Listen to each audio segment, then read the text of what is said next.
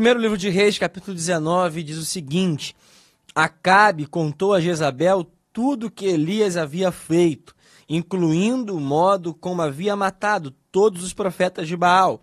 Por isso, Jezabel enviou esta mensagem a Elias: Que os deuses me castiguem severamente, se até amanhã, nesta hora, eu não fizer a você o que você fez aos profetas de Baal.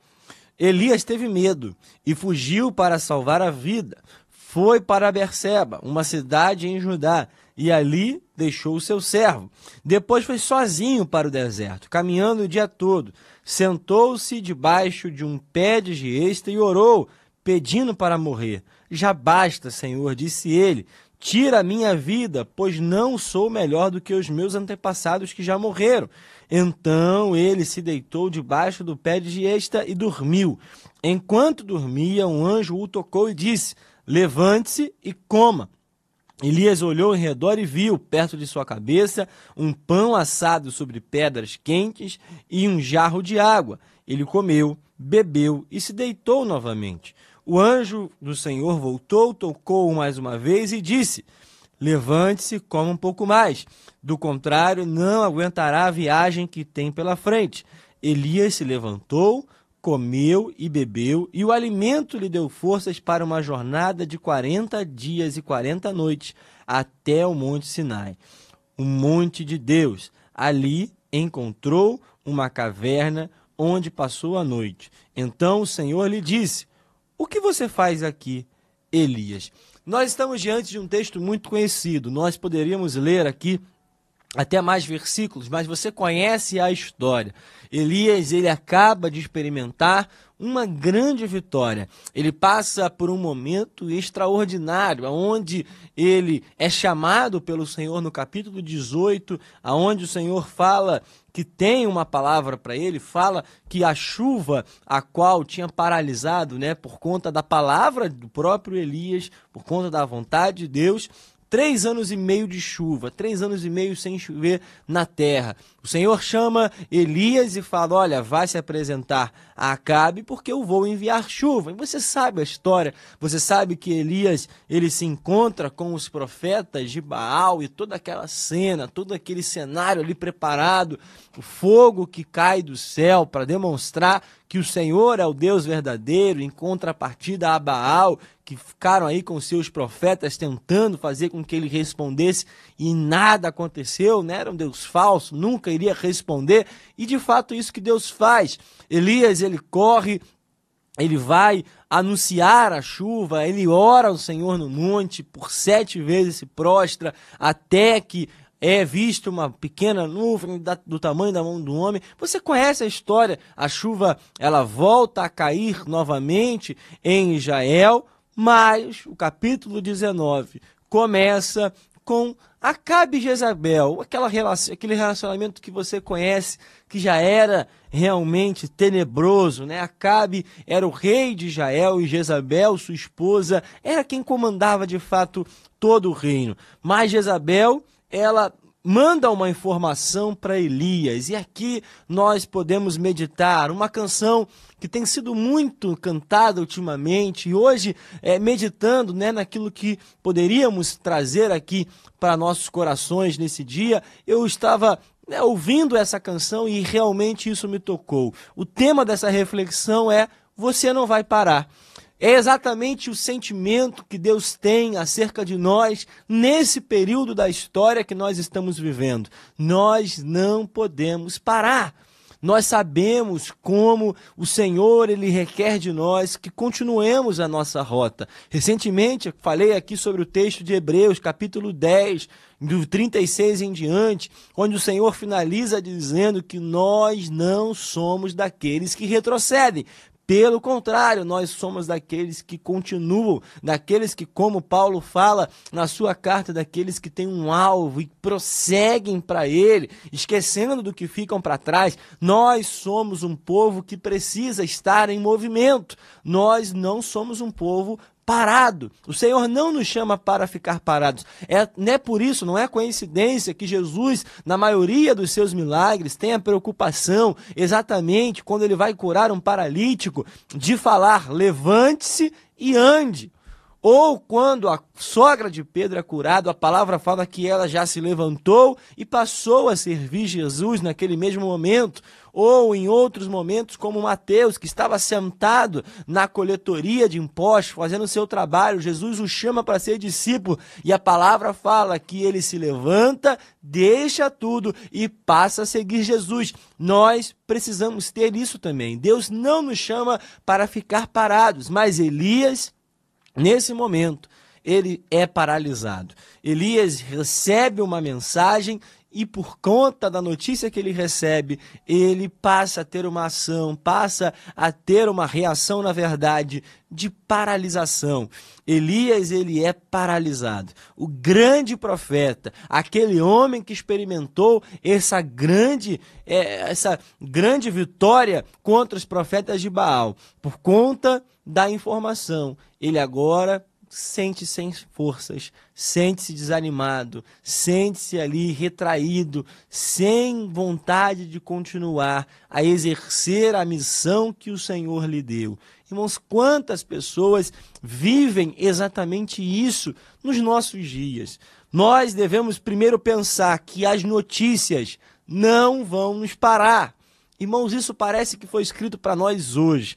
A informação chega, Jezabel envia a mensagem a Elias: que os deuses me castiguem severamente, se até amanhã, nessa hora, eu não fizer a você o que você fez aos profetas de Baal. Ou seja, Jezabel quer vingança.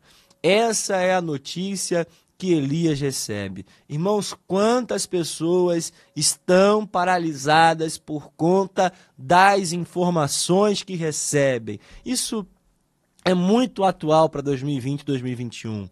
Nós temos visto como pessoas recebendo as informações atuais, as notícias que têm é, assolado o mundo e principalmente o Brasil nos últimos tempos, as notícias de morte, as notícias de internação, as notícias de tragédias que vêm ocorrendo, de crimes tão bárbaros como esse recentemente aqui no Rio de Janeiro, aonde a mãe participa do assassinato do próprio filho de quatro anos. Irmãos, que tempo a gente está vivendo, mas nós não podemos parar por conta das notícias. As notícias não podem nos parar, o diagnóstico não pode nos parar, as informações, o boletim médico não pode nos parar. Nós somos o povo que continua acreditando, nós somos o povo que não pode perder a fé, não pode perder a esperança. Nós precisamos continuar crendo, nós precisamos continuar avançando,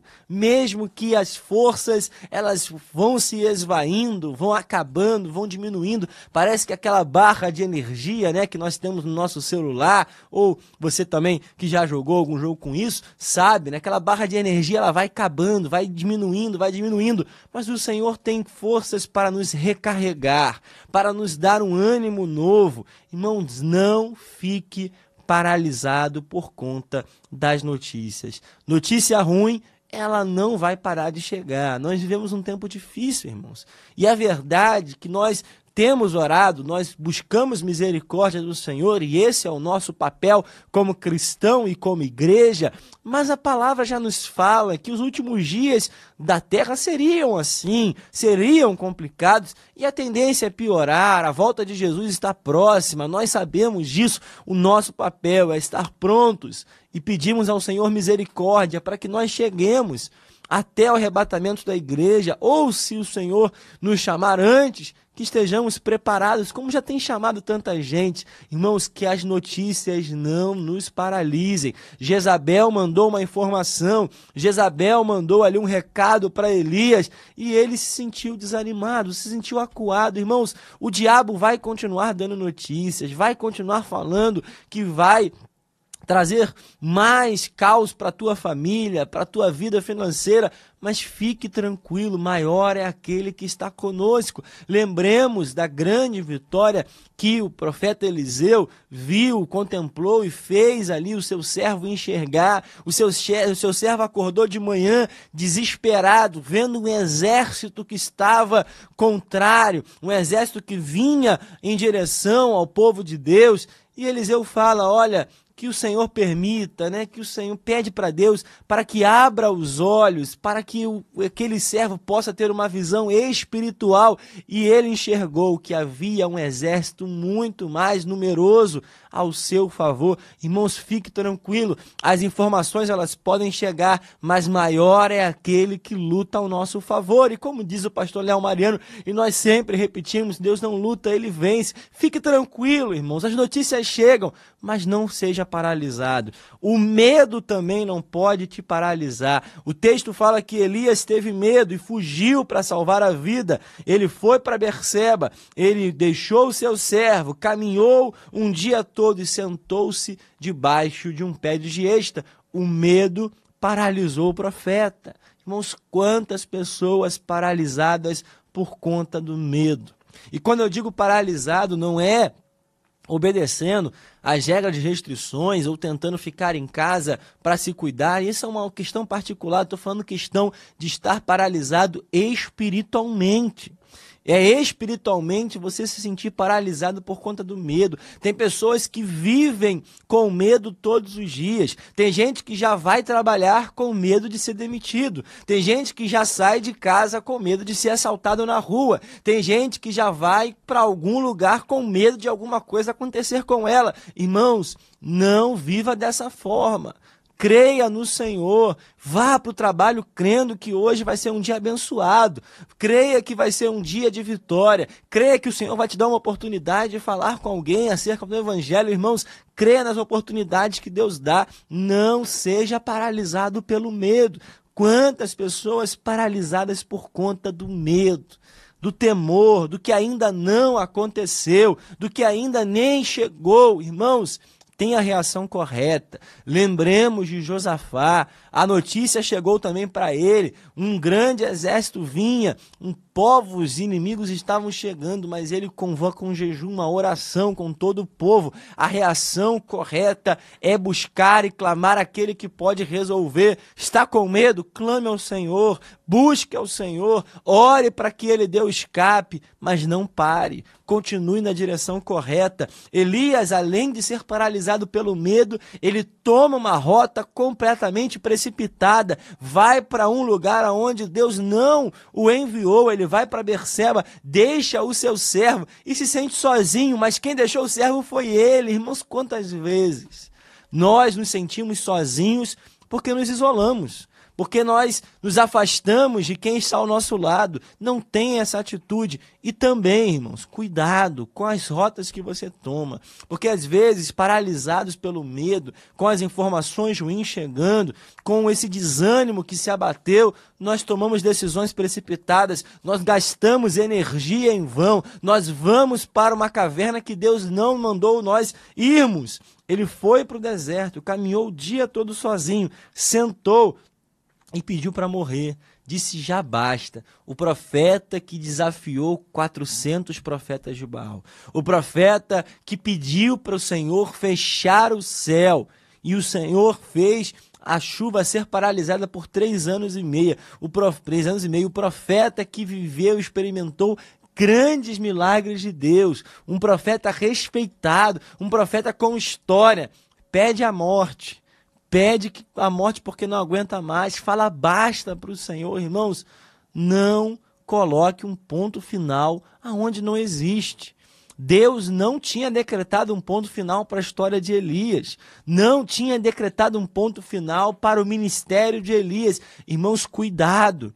O Senhor não decretou um ponto final para a tua história. Ainda há oportunidades, ainda há grandes milagres para você experimentar, ainda há grandes momentos para você viver. A tua história não chegou ao final.